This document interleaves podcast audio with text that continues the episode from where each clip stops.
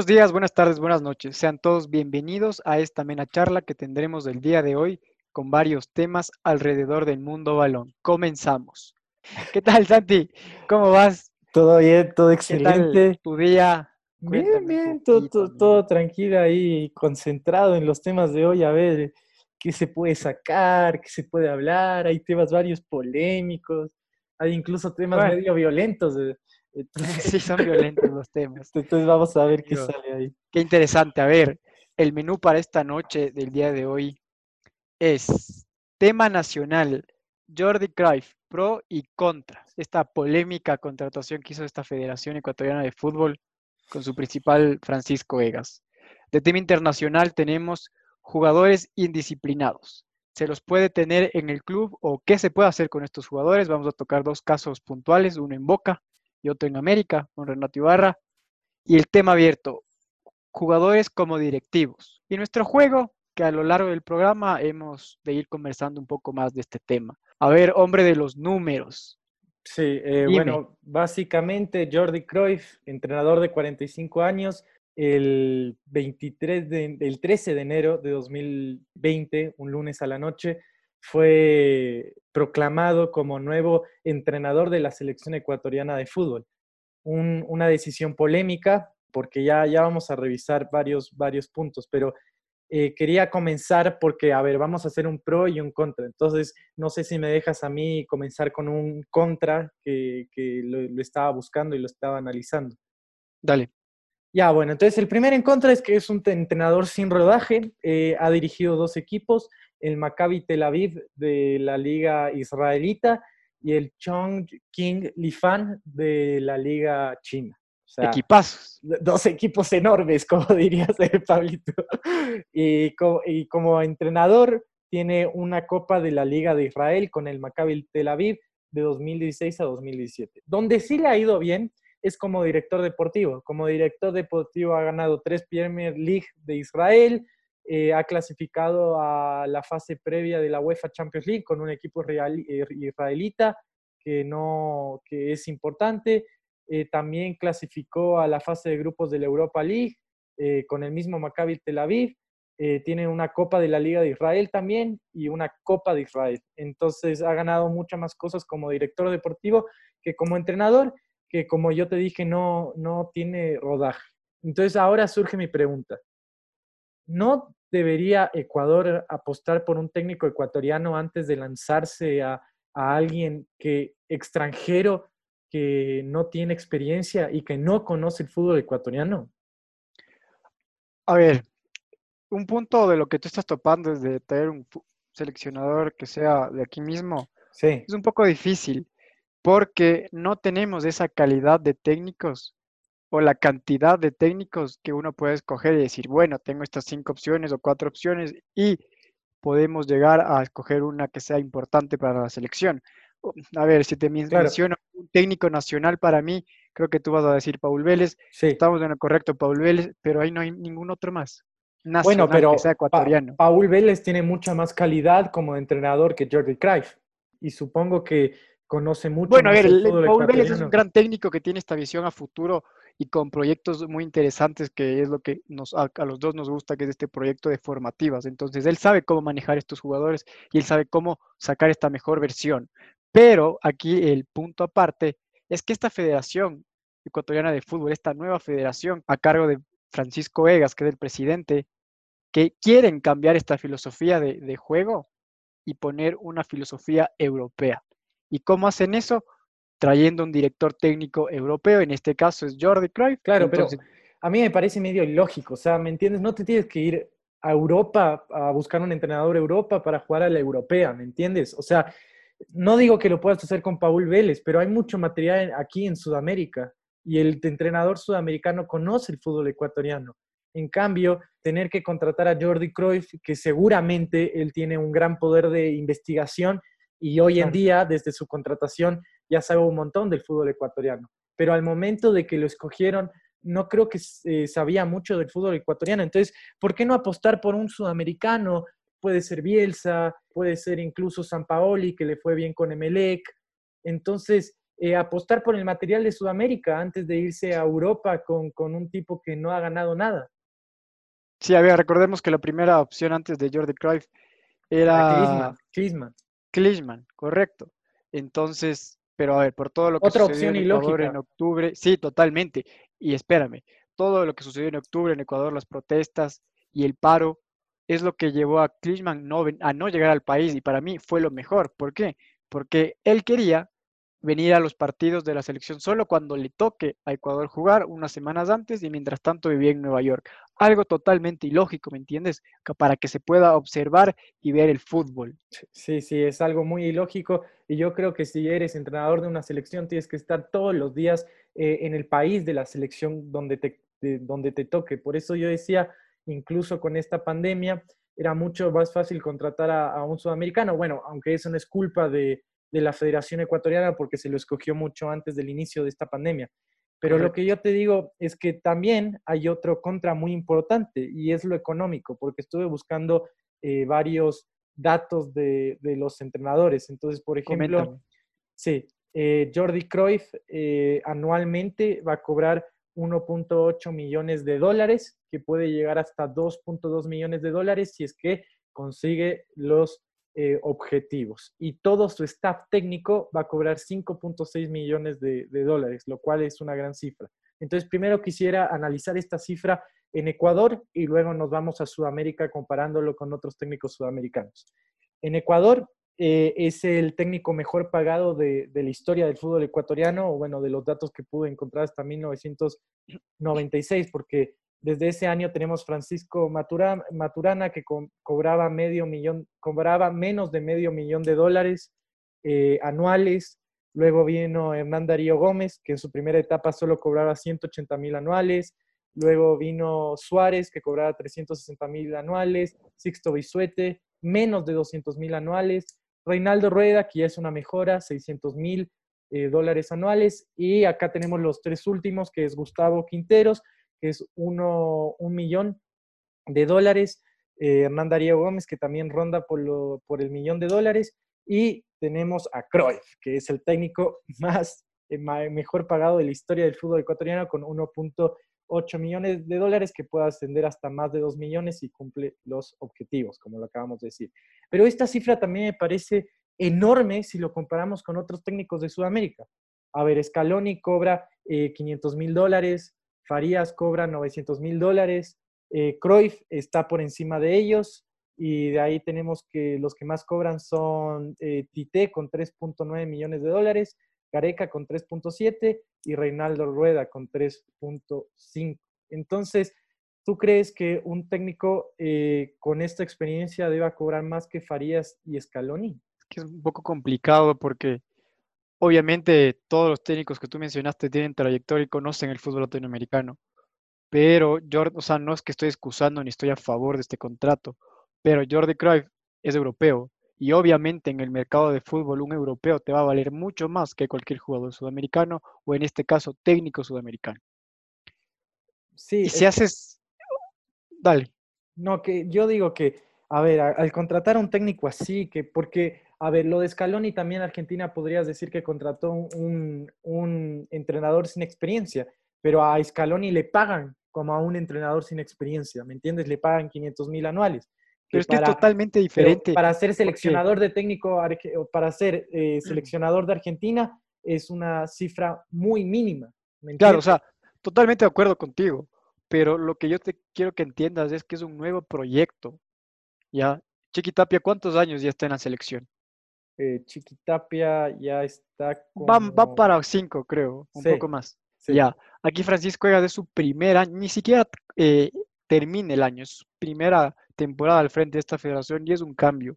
Entonces hay que tratar de entender esta contratación que él hace, porque yo tampoco estoy de acuerdo en que le hayan contratado a Jordi Cruyff, habiendo muchas mejores opciones. Creo que más se lo contrató por el apellido que realmente por la carpeta de este director técnico.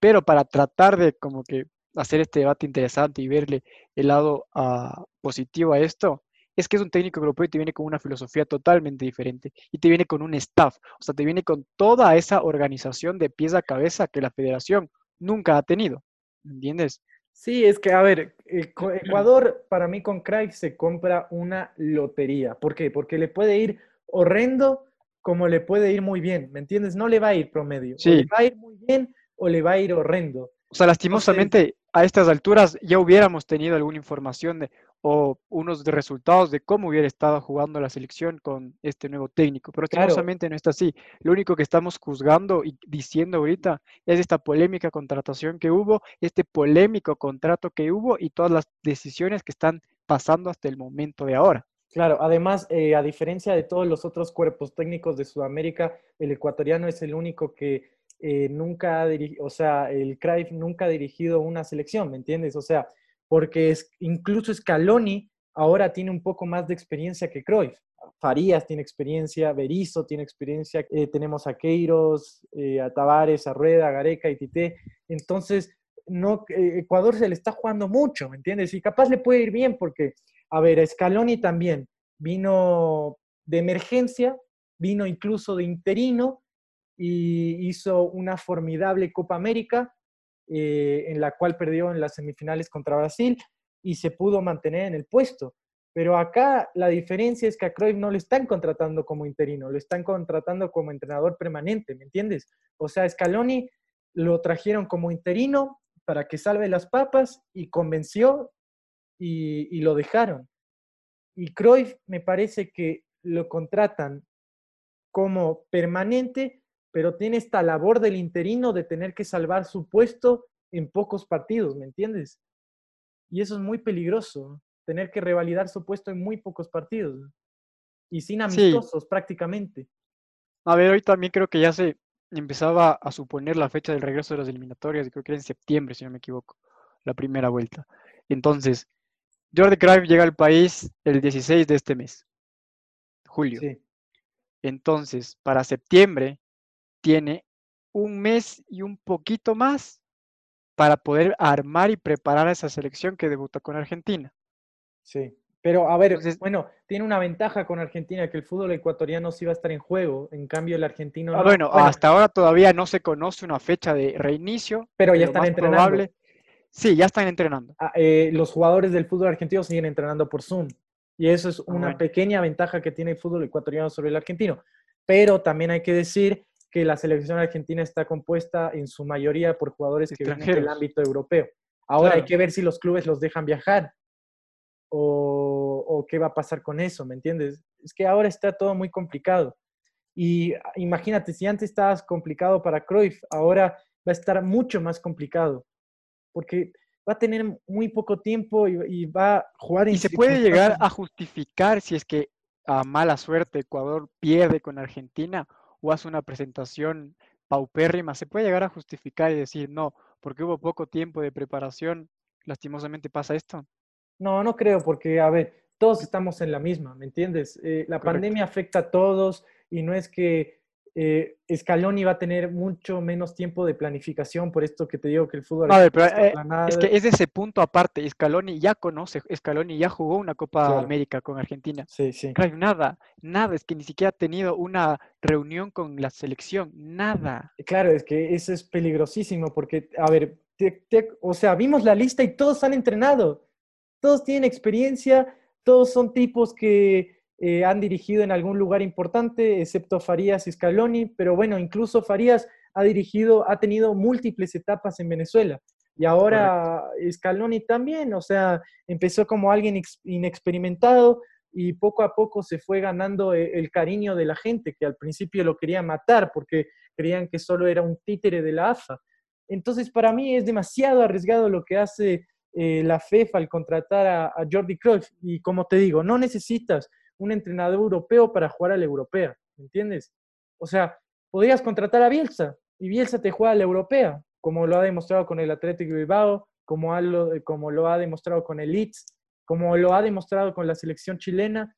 Entonces, yo no creo que es, es ilógico irse hasta Europa para fichar a un entrenador. Incluso eh, si es un Guardiola o si es un entrenador con mucho más experiencia, igual creo que siempre las federaciones sudamericanas tienen que primero apostar por sudamericanos antes de irse por europeos que eh, no tienen tampoco la cultura, no entienden la cultura del jugador ecuatoriano. Eso nunca va a entender Cruyff. Y eso es algo importante, ¿me entiendes? Correcto.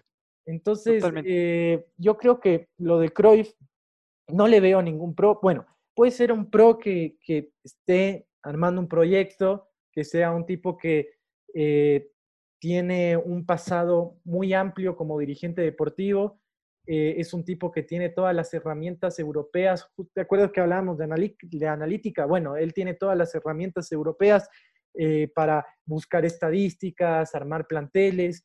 Entonces eso está muy bien. Totalmente se remodernizó el centro de estadística y data de la federación. Compraron un sistema europeo. O sea, desde ahí es donde empieza ese cambio.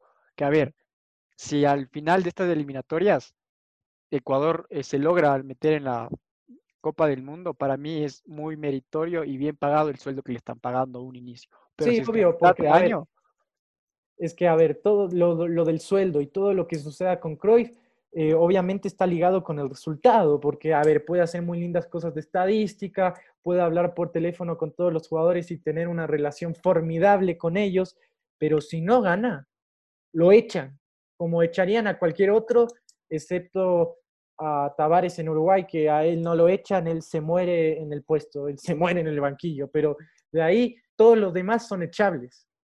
¿Entiendes? Todos los demás los pueden echar, porque todos son mortales y todos eh, dependen del resultado. Entonces, a ver, porque, por ejemplo, también me acuerdo del técnico de Independiente, el Holland, ¿te acuerdas el que ganó la Sudamericana contra el Flamengo de Vinicio Junior en el Maracaná? La última Con Gaibor, correcto. Sí. sí. Bueno, Holland también era muy tecnológico, tenía los drones, tenía un montón de aplicaciones, pero cuando le fue mal, los drones lo salvaron, las aplicaciones no lo salvaron y se tuvo que ir. Y se fue muy poco tiempo después de haber ganado la Sudamericana, lo cual te dice mucho. Entonces, e, es muy lindo todo. La Sudamericana. Sí, sí, pero igual lo echaron. O sea, lo que manda es el resultado, siempre. Entonces, eh, lo que creo que va a pasar es que le va a ir mal a Ecuador y no, y no por y no por Cruyff, sino por el tiempo que le dan y porque Cruyff para mí, antes de aceptar el trabajo con Ecuador, él debió haber sido más humilde y decir, no tengo las cualidades para aceptar este trabajo, eh, llámeme en unos cuatro años cuando ya haya eh, dirigido a una selección tipo Bolivia o más chica o cuando haya dirigido a un equipo grande de Europa, ¿me entiendes? Es que es un salto muy repentino, es un salto de Liga China a una selección que tiene magníficos jugadores y que tiene que regresar al Mundial. Entonces tiene un trabajo muy complicado, tiene un trabajo muy complicado. sí, es muy complicado porque, a ver, yo creo que en la vida tienes que tomar y saber tomar riesgos. Y aquí es donde está haciendo esto la Federación Ecuatoriana de Fútbol. Es una apuesta demasiado grande, como tú mismo lo dijiste, es una lotería. O sea, literalmente aquí es suerte, o sea, bueno, no es suerte, es trabajo. Si es que hace bien, se queda, y si es que hace mal, esa, uff.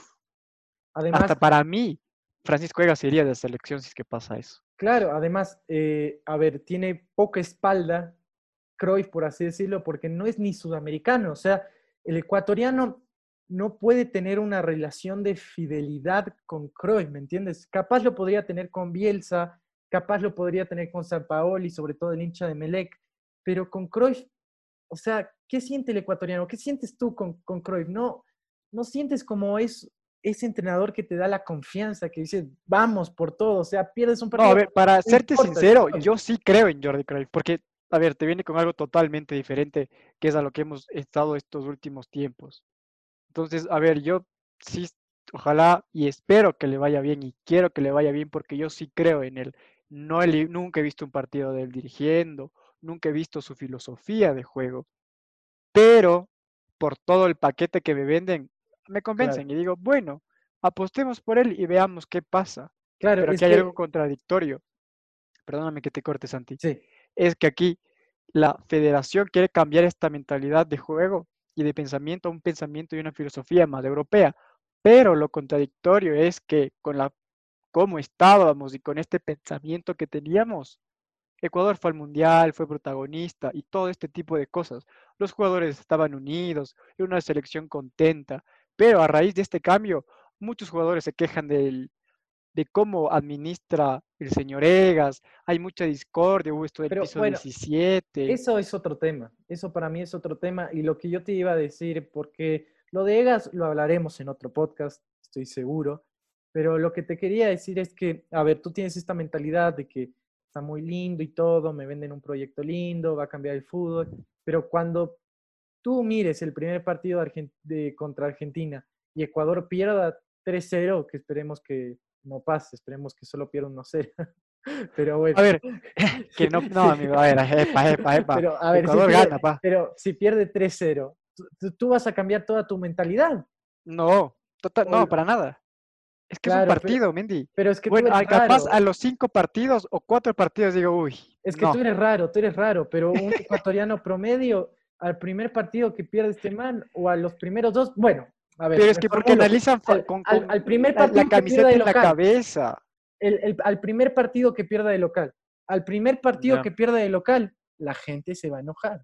Sí, Si pierde- totalmente. y si le van a pierde la- decir, Egas tomó malas decisiones, pero es que el fútbol tienes que ser paciente y en un pro, a ver, y es comprobado que Pero, a ver, cuando un que- equipo de fútbol cambia totalmente su estructura y su técnico, tiene que tener mínimo seis meses para acoplarse Sí. y demostrar ese juego. Sí, ¿Me entiendes? de, de acuerdo, pero a ver, las condiciones están dadas para que la gente sea menos paciente, ¿me entiendes? Sí. Porque si te digo, y esto es mi punto, si traes a un Bielsa, el ecuatoriano promedio sería mucho más paciente que trayendo Claro, a porque es que Bielsa tiene espalda.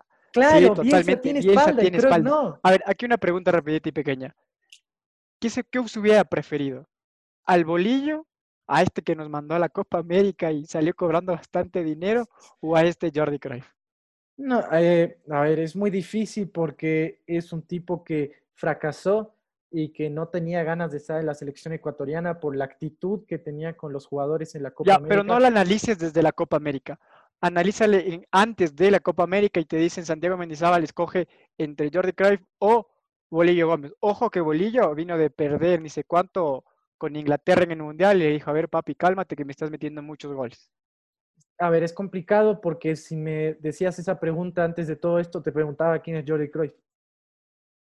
No, pero viejo, de ley sabes quién es. Pero Sí, a ver, a te ver. preguntaba qué tiene como entrenador, o sea, qué ha ganado. Ya, entonces tú hubieras seleccionado al Bolillo. Sí, lastimosamente, pero porque me estás poniendo un perdedor contra un desconocido. Prefiero a un perdedor que a un Uh. desconocido. No, ¿por qué si ya sabes que es perdedor? Pero a ver, prefiero. Es que el desconocido. Pero es desconocido, no sabes si es ganador o perdedor. En cambio, el perdedor sabes que es perdedor. ¿Por qué vas a escoger eso? Pero a ver, es alguien que sintió el fracaso contra alguien que nunca jugó, ¿me entiendes? Yo prefiero al del Pero es que ¿cómo vas a saber que es malo si es que nunca sabes cómo jugó? es, Es que aquí lo debatible es que Es que es- Jordi Cruyff no sabemos si juega bien o si juega mal con Por eso, a ver, a ver. Lo único que sabemos es que este contrato estuvo muy mal armado económicamente. Ok, y- Queremos analizar cómo podemos, como que en un, en un punto adivinar este juego con lo que está haciendo ahorita Jordi Cruyff, que es casi nada. ahora en una empresa, si tú vas contra alguien que ha trabajado mucho y que lo despidieron contra. eh, contra No, pero es no que es tienes muy, muy experiencia, diferente. Es muy van a escoger, van a escoger al que le No, despidieron. pero a ver, pero ¿y por qué le despidieron de su otra empresa? Ah, yo digo, a ver, me dicen le despidieron porque estaban haciendo un recorte de personal. Digo, bueno, Claro. le despidieron porque se jaló en el último cuadro de contabilidad de la empresa. Digo, uy, no, no voy a escoger eso porque sé que falló. Y, y para el puesto que necesito, necesito contabilidad y sé que falló. Pero, a ver, no le voy a escoger Es que es para eso. difícil, es difícil poner un nuevo. Pésimo tu ejemplo, amigo. Yo, yo sé, pero a ver, es, di- es difícil poner a, a un nuevo a que te salve las papas. ¿Me entiendes? Sí, pero nunca vas. a esco- Bueno, mi punto, yo no, yo sí sé que este es perdedor, ¿por qué voy a ser perdedor? Pero a Voy ver, a es que me pusiste un ejemplo muy malo. Yo pensé que ibas a No, el Bielsa. ejemplo, el ej- Yo pensé que me ibas a poner Bielsa contra Cruyff y iba a escoger No, el Bielsa. Estaba preparado para esa pregunta. El- pones no, una pregunta que es bien para que vean complicada. que esto no es guion. No, es que el ejemplo es así, es real. ¿Por qué? Porque tú no sabes qué hace Jordi Cruyff. Entonces, como no sabes qué está haciendo Jordi Cruyff, le estás Bueno. acabando. Le estás acabando por todas las decisiones desacertadas que ha tenido hasta el momento. Bueno, ¿sabes qué? Vamos a las conclusiones.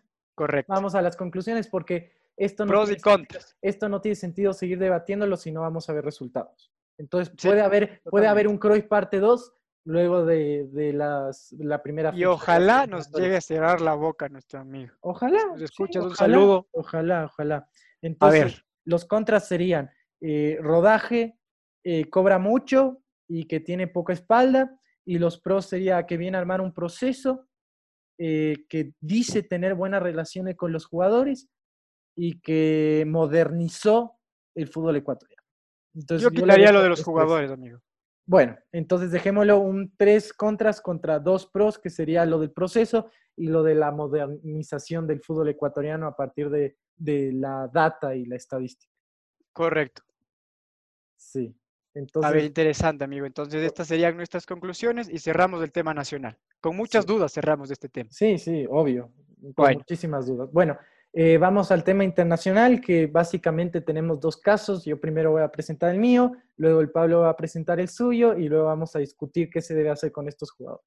Correcto. Entonces, básicamente el 27 de abril, eh, cuando comenzaba la, la pandemia acá en Latinoamérica, eh, la novia del jugador Sebastián Villa, eh, extremo de Boca Juniors, eh, salió a denunciar al jugador.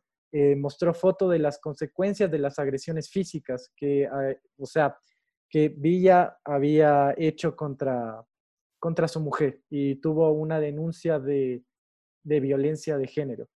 Luego el tema se, está, se fue agravando, la expareja del colombiano denunció penalmente al jugador de Boca y se pidió restricción perimetral. Y luego el tema se fue complicando mucho más porque eh, la exnovia de Villa salió a decir que perdió un embarazo por sus golpes, lo cual es una acusación tremenda. A continuación también saldría uno de los, de los representantes o agentes de Villa a decir que eh, la ex de Villa, Daniela, nunca estuvo embarazada, ella lo robó en realidad y que dijo que en mayo de 2019, en una cena, ella se empezó a sentir mal, la llevé al sanatorio, Los Arcos, en donde le hicieron una ecografía que determinó que tenía un cólico hepático.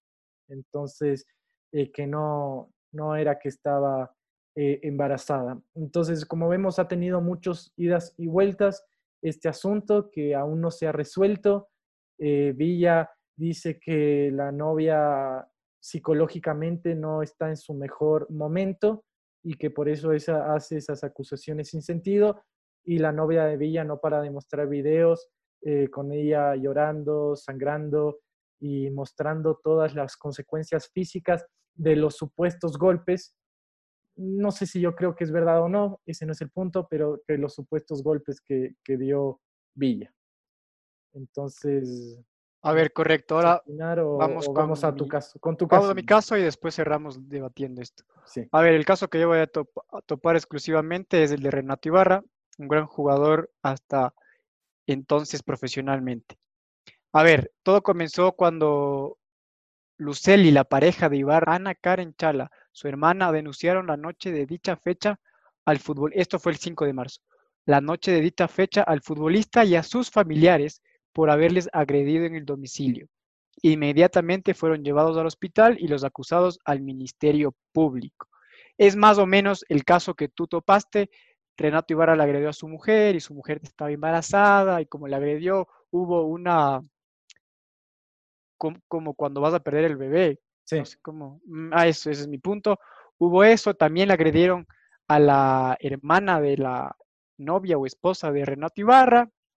Se armó todo un gran problema con justa razón y Renato Ibarra inmediatamente después de lo sucedido lo separan del Club América.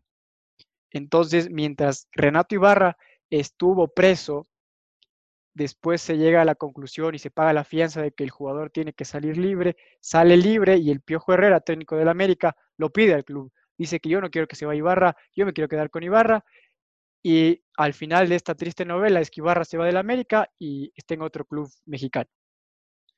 Sí, bueno, acá el debate es que seguramente esos dos jugadores le hacían muy bien tanto a Boca como a América, Pero el primer punto que quiero dar es que a mí me encanta el resultado y conseguirlo como sea.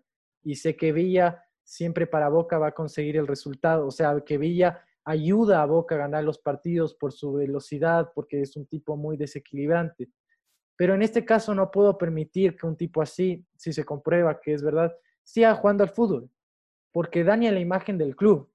Y yo en este tipo de circunstancias, si se prueba que es verdad lo de Villa, yo creo que tampoco debería jugar en ningún club del fútbol. Yo creo que debería haber una sanción de seis meses o de un año, como se hizo con, con el peruano eh, Paolo Guerrero cuando consumió las drogas contra eh, Argentina, Perú. ¿Te acuerdas que hubo una sanción eh, gravísima, que se perdió un montón de partidos?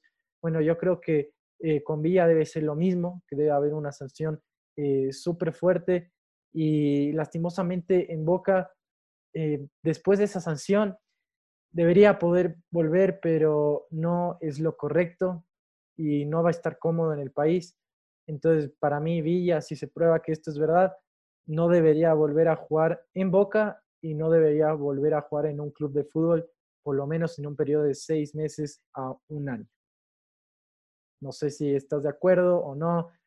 a ver, es que aquí es un poco diferente porque en el caso de Renato Ibarra ya se conoció la sentencia al final de todo esto la mujer se recalca y dice como que no, yo nunca me acuerdo haber dicho estas declaraciones, no me, olvidé, se le olvidó todo y gracias a eso es que Renato Ibarra puede salir libre y puede seguir su carrera normalmente en teoría, pero ya queda este precedente, ¿me entiendes?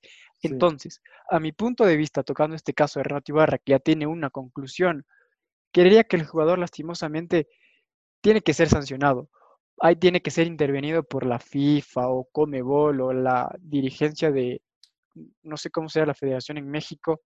Entonces, ahí es donde tiene que ser sancionado el futbolista, porque bajo ninguna circunstancia la violencia está justificada.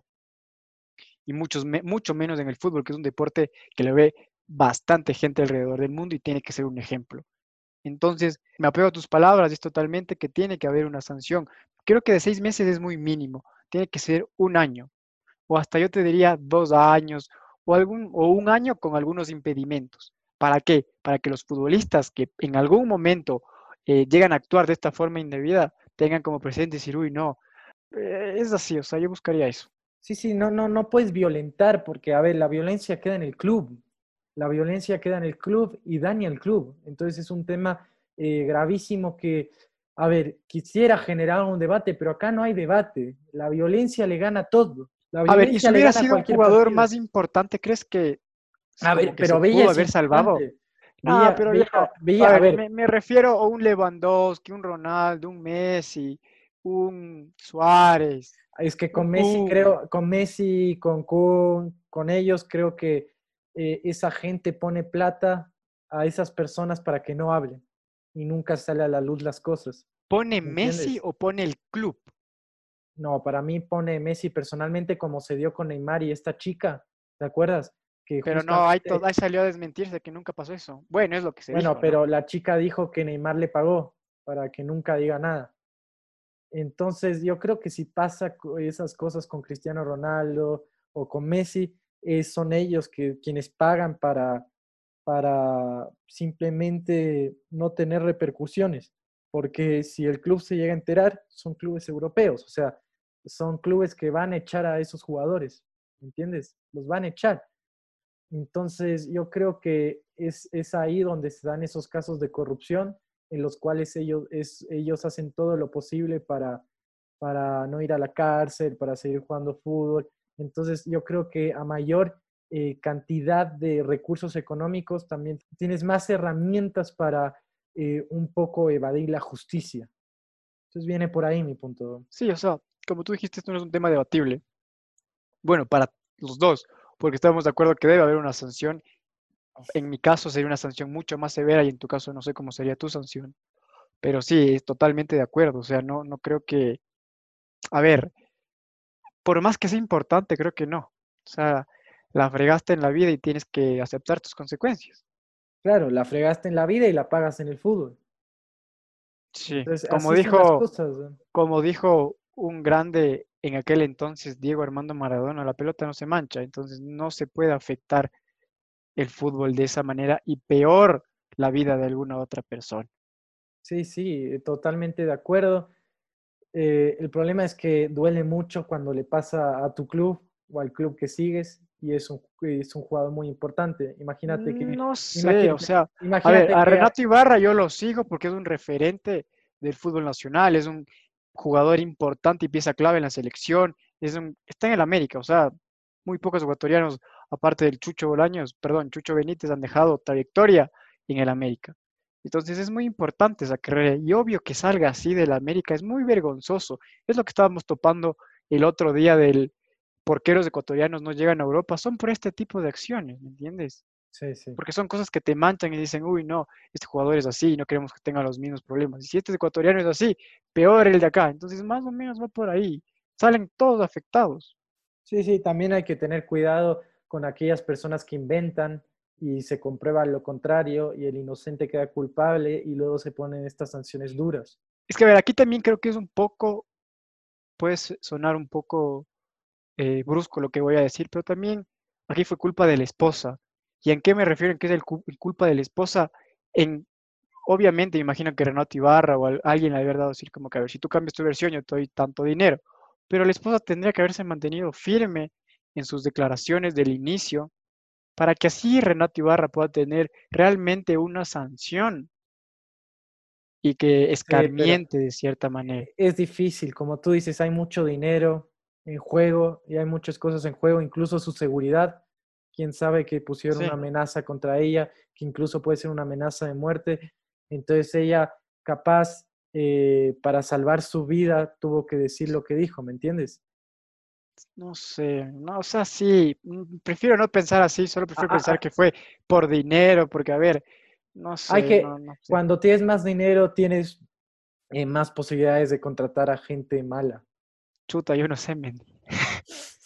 Y, es lógico. Pero bueno, me imagino, claro, o sea, cuando más dinero tienes, más poder tienes, eh, lastimosamente es así. Pero creo que tus convicciones y tus valores siempre tienen que estar fijos. Por más dinero que te pongan en la mesa, tienes que decir, no, él me hizo esto y pasó esto. Es como la, es la corrupción. O sea, es que esto sí es un tema que también es bien grande, muy, muy complicado. o sea, no es complicado, es fácil, pero lastimosamente cuando Para es fácil, es fácil tomar la decisión, pero complicado de las, cuando las personas están involucradas ahí, ¿me entiendes? Claro, ese es el problema. Y también hay, hay algunos que, a ver, hay algunos que no sé si el ser humano es inherentemente malo, no lo pienso así, pero hay unos que creen que, que no, eh, este tipo de decisiones no, no se toman tan fáciles, ¿me entiendes? Entonces, es un tema difícil, pero yo creo que tendríamos que ya llegar a la, conclusión de que la violencia está por encima de todo, por encima del fútbol y que estamos jugando con la vida de las personas y que estos jugadores deben tener una sanción fuerte, muy fuerte, eh, de un año, incluso sin jugar al fútbol en ningún club. Entonces sí, esa sería mi conclusión, que no, no, hay, no hay ninguna manera de que estos jugadores se salven y sigan jugando en sus clubes. Correcto, amigo, totalmente muy correctas las palabras que utilizaste para cerrar este segmento. Ahora, como tema abierto, tenemos jugadores como directivos. Sí. Entonces es bueno que los jugadores estén en altos mandos en un club. Entonces, básicamente se nos ocurrió esta idea por eh, Riquelme, que es vicepresidente segundo de su lista. Él básicamente con, el 52.8% de los votos de los 30. Habla de Verón, amigo. De los 38 mil votantes, la lista liderada por Jorge Meal, en la que el exjugador Riquelme y entrante vicepresidente segundo se impuso en los comicios que empezaron el domingo en el mítico estadio en la Bombonera. Entonces, eh, Riquelme ganó y le está yendo bien, y también le está yendo bien a, Verón, eh, que contrató a Marcos Rojo, hizo el nuevo estadio de fútbol. Y repatrió, repatrió, Mascherano nunca estuvo en estudiantes. Eh, contrató por primera vez a Mascherano. Entonces es interesante este fenómeno, pero yo voy a comenzar dando el primer punto de por qué no estoy de acuerdo. Porque, a ver, a Riquelme le ha ido bien, a Verón le ha ido bien. ¿Tú no estás de acuerdo? No, yo no estoy de acuerdo porque... Ya, perfecto, yo sí estoy de acuerdo. Entonces ya tenemos el debate, amigo, dale.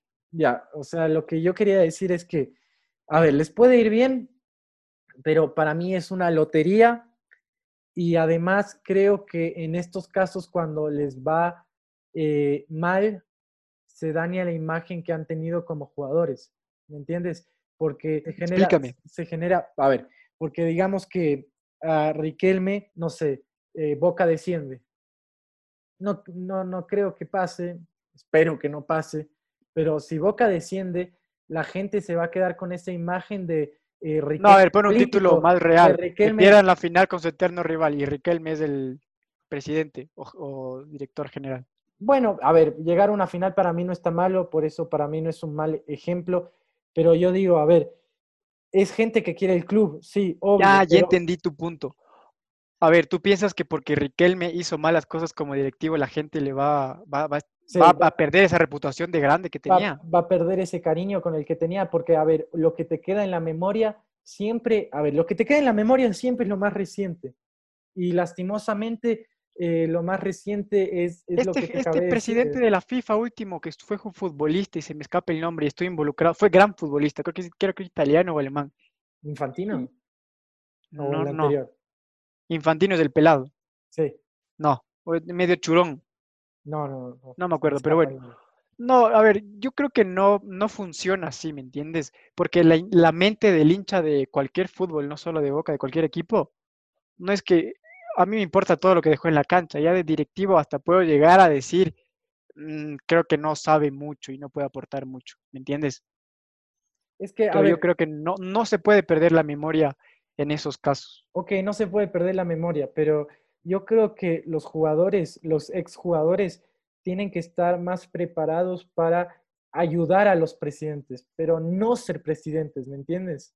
Ser presidente es, es algo muy fuerte que uno A ver, acá en el Ecuador preparado. tenemos el caso, perdón que te corte, amigo, tenemos el caso de Santiago Jacome, que es gerente deportivo de Liga. Tenemos al Beto Alfaro Moreno, que es presidente del Barcelona. Antes estaba José Francisco Ceballos, que era igual presidente de Barcelona. Tenemos al Potro Figueroa Bueno, en Aucas, que igual Pero es José directivo. Francisco Ceballos es distinto porque él tuvo una preparación política o una preparación para el puesto mayor. Creo que él fue ministro de. No, pero a de ver, creo que para ser presidente, sí, fue ministro de Deporte del gobierno de Correa.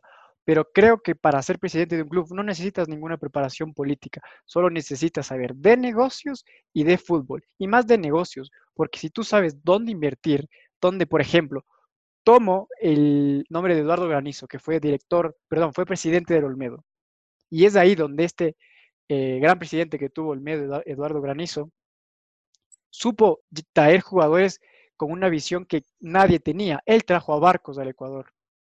¿Me entiendes? Tuvo esa visión de ver, uff, trajo a Torales, trajo al Camello Gómez, trajo a Marcelo Fleitas, trajo una gran cantidad de extranjeros que hicieron aquí, reventaron. Para mí, eso es lo que tiene que tener un presidente y debe tener esa visión para poder armar, no solo con los pibes que estás haciendo en la cantera, sino perfecto, donde muchos clubes rechazaron, digo, no, él me sirve como presidente, no como director técnico. Es decir, sí, Y, crees me que, sirve yo lo puedo llevar. ¿Y crees que puede haber eh, un gran presidente tipo eh, Riquelme y un Palermo como entrenador?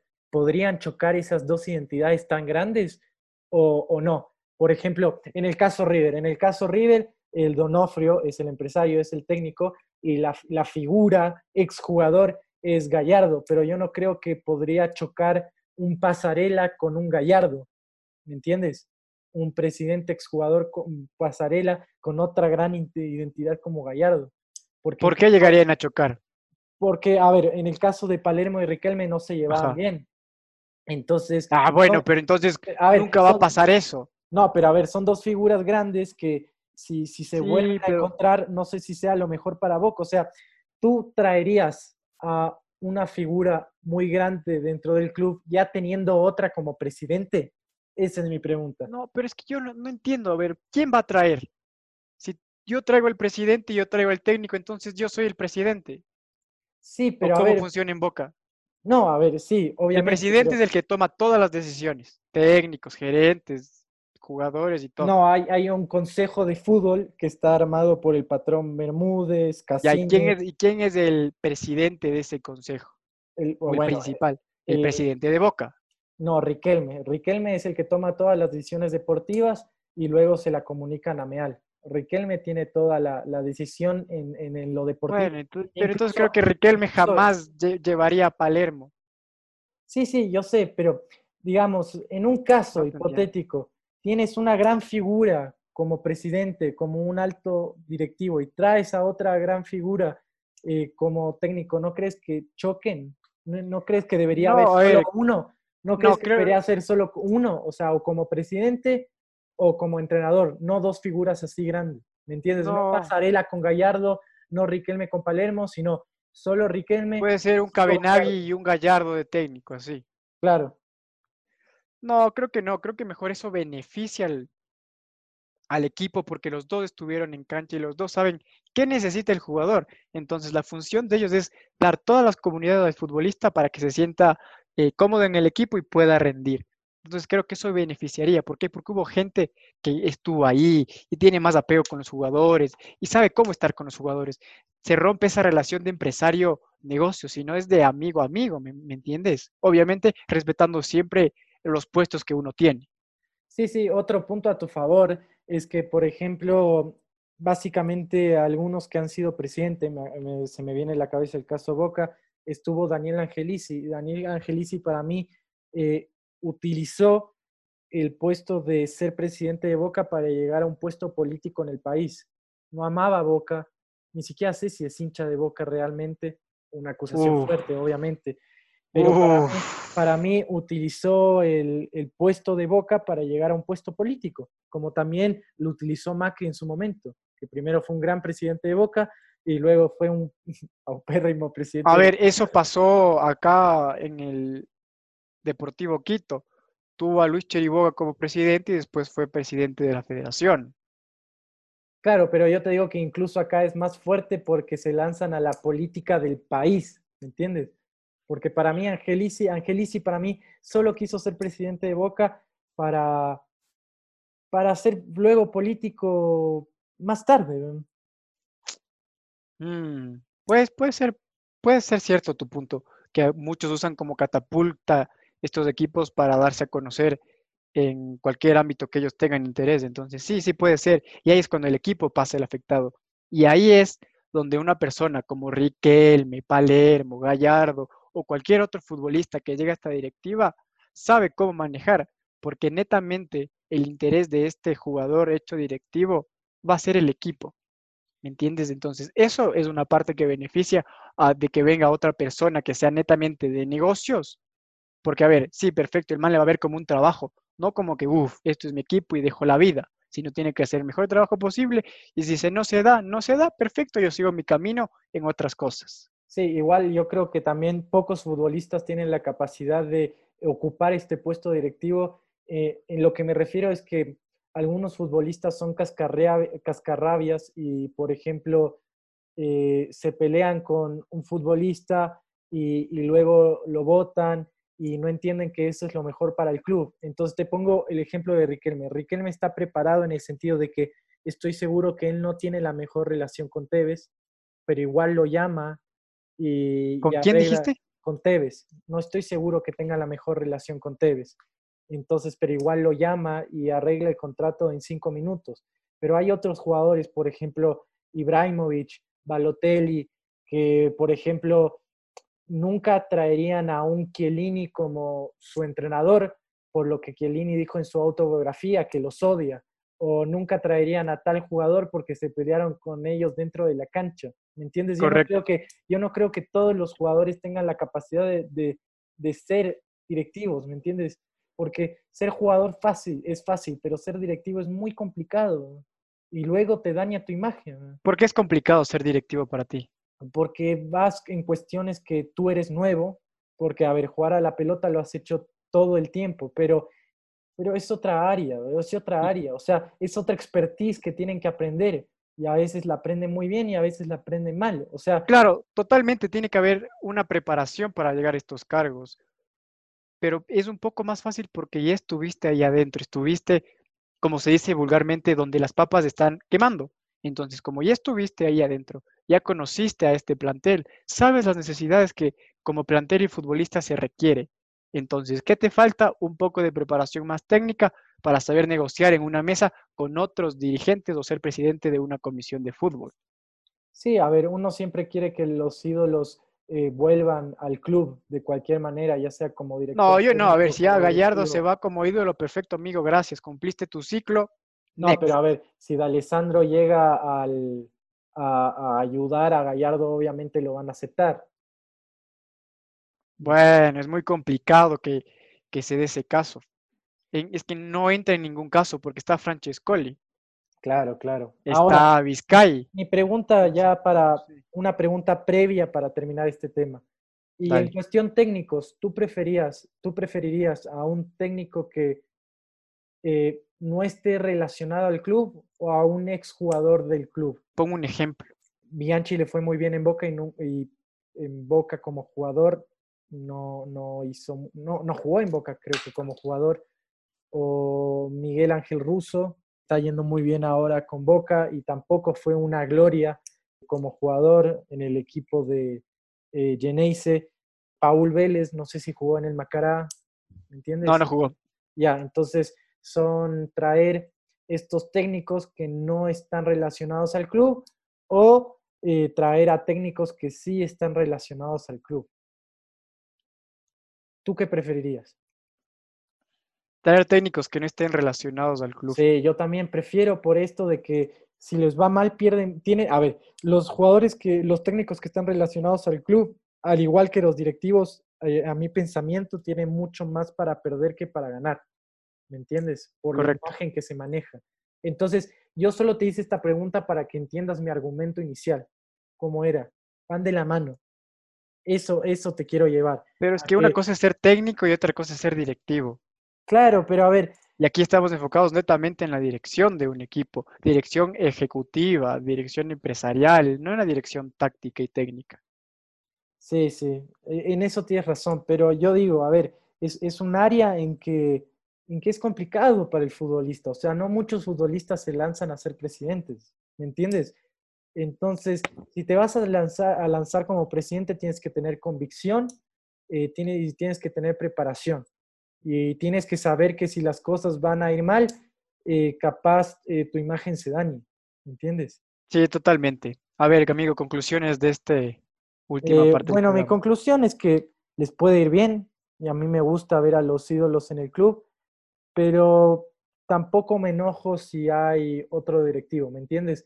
No es que, ah, Riquelme, me desvelo, uy, sí, tiene que ser presidente del mundo. No, a ver, eh, Claro. Yo prefiero a alguien que no esté relacionado al club para que Riquelme siempre quede esa imagen intacta de, de jugador Dios que fue en Boca, ¿me entiendes?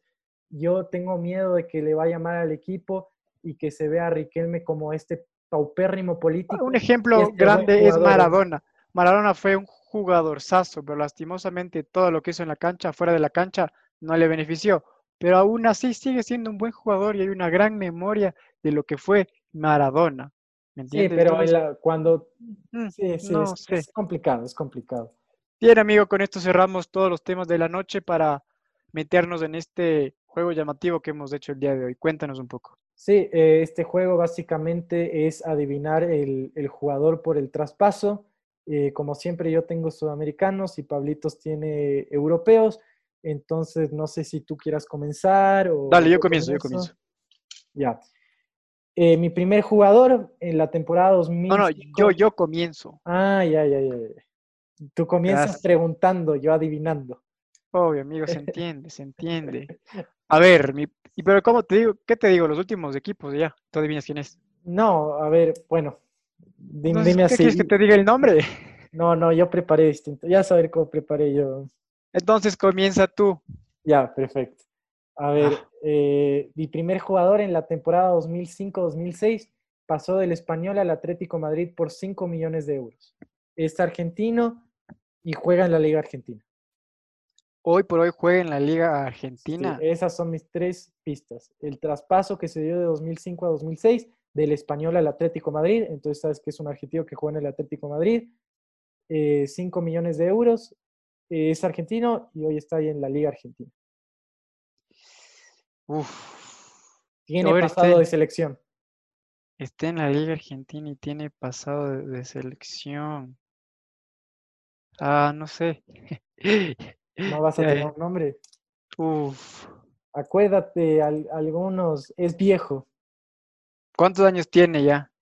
No tengo la, la data exacta, pero pasado de los 35. Pasado de- Pero sigue, ahorita sigue jugando. Sí, sigue jugando. Todos mis jugadores son vigentes. ¿No me puedes dar una ayuda? No, ya te di todas las ayudas. A ver, del español al Atlético Madrid, Sí, jugó en el Liverpool también. jugó en el Liverpool. ¿En qué temporada jugó en el Liverpool? En el Liverpool jugó, no, no sé la temporada, la temporada exacta, pero jugó en el Liverpool. No sé, amigo. ¿Quién? Uf, Creo que sí sé. Tira el nombre. No, no sé. No sé. Es que es mejor tirar un nombre equivocado. ¿no? Ángel Correa. No, no, era Maxi Rodríguez. Ángel Correa tiene 20 años. ¿eh? Sí, yo sé, solo ya fue por presión tuya que me tocó decir eso. Ya, va a ser. Uf, Era un buen nombre. ¿eh? complicado, ¿ah? No, pues, ay, ya, ya. Eh, Si ese es complicado, viene mal tu noche. Uh, Bueno, el segundo es Escoco. Ay, Coco. no, no. Gracias. Punto para Pablo Ayala porque Santiago es muy inocente. Perfecto. 1-0. Siguiente. Me tocó darte el punto. Bueno, te voy a decir lo que tenía preparado para el jugador. Eh, pasó de la, pasó de la, en la temporada 2013-2014, pasó del Internacional de Porto Alegre a Sunderland por 3.6 millones. Ah, Nacho es. Coco. Ya, ya, claro, ya. Ay, no puede ser. ¿Cómo te Te toca, dale. Ya, bueno. eh, este siguiente jugador, lo voy a decir más. En la temporada 2014-2015 pasó del Tijuana a Godoy Cruz por 1.5 millones de euros. Jugó en China también. eh, Jugó en China. Del Tijuana. a Godoy Cruz. Y jugó en China. Yo sí sé quién es. La Yoya. No, sí, ese, ese es Jaime Ayoví. Jaime Ayoví. Es, es que ese sí es obvio. Pues Ah, tengo Guayaquil City ahorita. sí, bueno, según el Transfer Market no tiene equipo, así que veamos a ver si está ahí. sobre Tranqui que el lunes hacen oficial la noticia, no te preocupes. Ya, el último, en la temporada 2007-2008, pasó del Corinthians al Shakhtar por 14 millones de euros. Del Corinthians. Al Shakhtar. Claro, pues del Corinthians al Shakhtar por 14 millones de euros ¿Y dónde? ¿Y qué equipo? ¿Dónde está el Shakhtar en, en Ucrania. en Ucrania? Hoy está en el Chelsea el jugador. Del Corinthians al Shakhtar y ahora ¿dónde está? Chelsea. Ya, bueno, este no lo vas a sacar. Ya te regalé uno, no te voy a regalar más. Ay, qué vergüenza. Seguro no me quieres decir el No, nombre. no, no, no te quiero decir el nombre. Uh. Bueno, para que vean. Es que- brasileño, ¿verdad? Sí, sí. Para que vean. Ah, que ya sé, ya sé, es Bruno, Bruno Ferreira. Fer, No. Fer, perdiste. William. William. Entonces, bueno, como solo para demostrarles en esta primera parte del juego que todos somos humanos, e incluso acá en el futbolizado nos equivocamos, así que así es las cosas como son. Bueno, me toca a mí. Sí, a ver si me ayudas con un nombre. Dos puntos sacaste de cuatro. A ver. Porto, Benfica y Lazio. Porto, Benfica y Lazio. Lazio está actualmente. Actualmente. Lazio, a ver. Benfica, Lazio. Es portugués. Correcto. No, no se me viene a la cabeza ningún nombre. Tira un nombre, viejo. espera, espera. Voy a nombrar todos los jugadores que sé de la Lazio a ver si me lo encuentro. Rememorando, a ver. Está no, pues yo también puedo hacer lo mismo. Tienes No, que pues, tirarme una Por respuesta, eso, Mendy. yo No voy a decir todos y luego voy a tirar la respuesta. Qué O sea, trampa. estoy, pensando, es para Ya, pensar. bueno, Savic, Immobile, Caicedo, eh, Lukaku, Ah, Bueno, amigo, rápido, papá. No, eh, a ver, Pereira puede ser el apellido. No, No, ya perdí, ¿no? ¿Cuál era? Jorge Silva, defensa. No, no iba a adivinar nunca. No iba a adivinar nunca. Uf, bueno, amigo. La Lazio perdió la Europa League, nadie lo conoce a la Lazio. A ver. Villarreal, ¿Ya? Barcelona y Lazio. Villarreal, Barcelona. Está en la Lazio. Todo de la Lazio, o sea, no Uh, puedes. A ver, uh, uh. ¿qué- ¿de qué país es? Dame el país que yo te diga. Español, Villarreal, Barcelona y Lazio. No sé qué huele la Lazio. ¿Cómo te odio? O sea, el equipo más irrelevante de toda Europa que ahora tiene una buena temporada y me lo pones. Eh, porque Voy tiene a- una buena temporada. Hay uno que se llama Pedri, Pedri, no, amigo. la Lazio. No, No, no ¿estás sé. por vencido? Sí. Patrick Gaborra. No, Patrick, ni su mamá conoce a Patrick Gaborra. O sea, ni su mamá la conoce. ¿Para qué le No, ninguneas no, a la Lazio? Por, A ver, por favor, que no sea de la Lazio así empate. Vitesse, Vitesse. Herac- Heracles, no sé cómo se pronuncia este equipo, Heracles. Sí, de Holanda. Y Atalanta. Uh. querido Atalanta. Hateboer, Hateboer. No, ¿No es Hateboer? no. ¿Quién es? Robin Ganses. No, no. No sé. Tu Atalanta, el del Papu. Bueno, pero me sé Muriel, gran Atalanta que. Me sé Hateboer, bro, me sé los principales. No me sabes a Papu, a nadie más. Acabó la mentira. Pregúntame lo de Luis el Muriel. último. Luis Muriel Ya, gané por si acaso. Mira, yo sé, pero a ver, te voy a contar dónde juega Luis Muriel para que no, veas no que necesito. Ya gané. A Pero ver, te voy a contar yo. Mendy, el tiempo es muy corto y tenemos ah, que cerrar el programa. tío. Atalanta, Chelsea y el CSK de Moscú. Está en el Atalanta ahorita, ¿De qué país es? croata. ¿Sabes cuántos jugadores croatas? Sí.